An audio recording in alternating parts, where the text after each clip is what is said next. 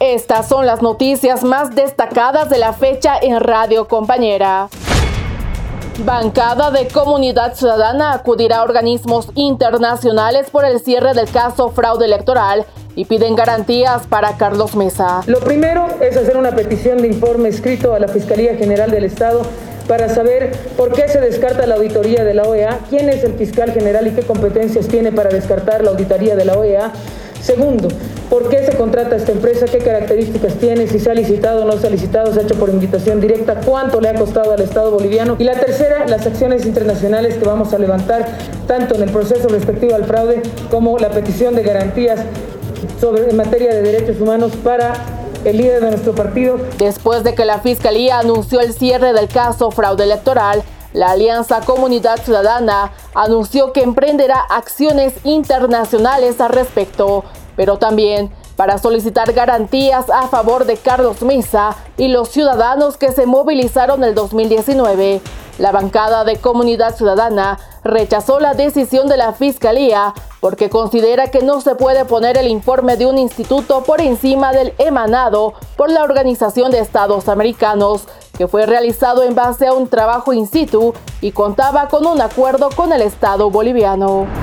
Movimiento al Socialismo pide a la Fiscalía demostrar que el caso fraude electoral fue una conspiración y establecer que hubo golpe de Estado. Nosotros estamos confiados en que se va a seguir aclarando en este proceso y la Fiscalía tiene que hacerlo, hacerlo en el segundo paso, demostrar que fue una conspiración la planificación para desconocer ese proceso electoral y segundo, el segundo paso fue el golpe de Estado. Tras el cierre del caso fraude electoral, la bancada del movimiento al socialismo pide al fiscal general del Estado demostrar que el 2019 en el país hubo una conspiración para un golpe de Estado y descartan una persecución política en Bolivia, señaló el senador Luis Adolfo Flores.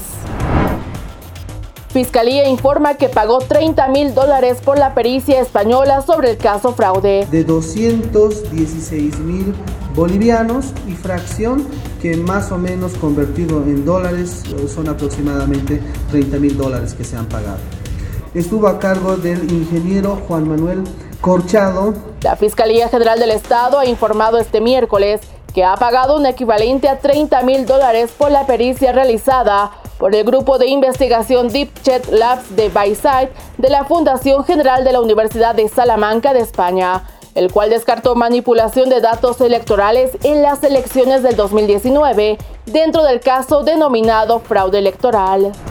Ex jefa de gabinete de Evo Morales fue beneficiada con el sobreseimiento de su proceso por el caso terrorismo. Dentro de ese eh, proceso se ha, procedido pues, al sobreseimiento correspondiente de la doctora Patricia Hermosa. La defensa de la ex jefa de gabinete de Evo Morales, Patricia Hermosa, informó que se emitió el sobreseimiento para su clienta dentro del caso terrorismo, en el cual se investigaba Evo Morales y sus allegados por presuntamente financiar la convulsión social del 2019.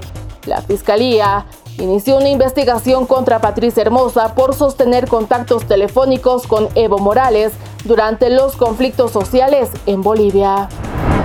13 personas arrestadas y dos heridos en enfrentamientos por conflictos internos en la CESUD-CB. Se han producido enfrentamientos de baja intensidad entre dos bandos, el que estaría a cargo de la actual organización como directorio y otro que habría llegado del interior y que aducen que habría venido a perturbar las actividades de los mismos. Al promediar las 6 de la mañana de esta jornada, Dos bloques de integrantes de la CESUD-CB protagonizaron un enfrentamiento que dejó a dos personas heridas y 13 arrestadas, las cuales se encuentran en instalaciones de la Fuerza Anticrimen.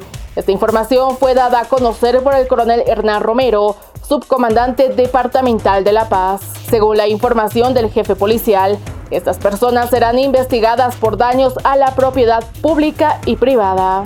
El izquierdista Pedro Castillo jura como nuevo presidente del Perú. El maestro rural de izquierda, Pedro Castillo, juró este miércoles como nuevo presidente de Perú en una solemne ceremonia en el Congreso en Lima, en el día del bicentenario de la independencia.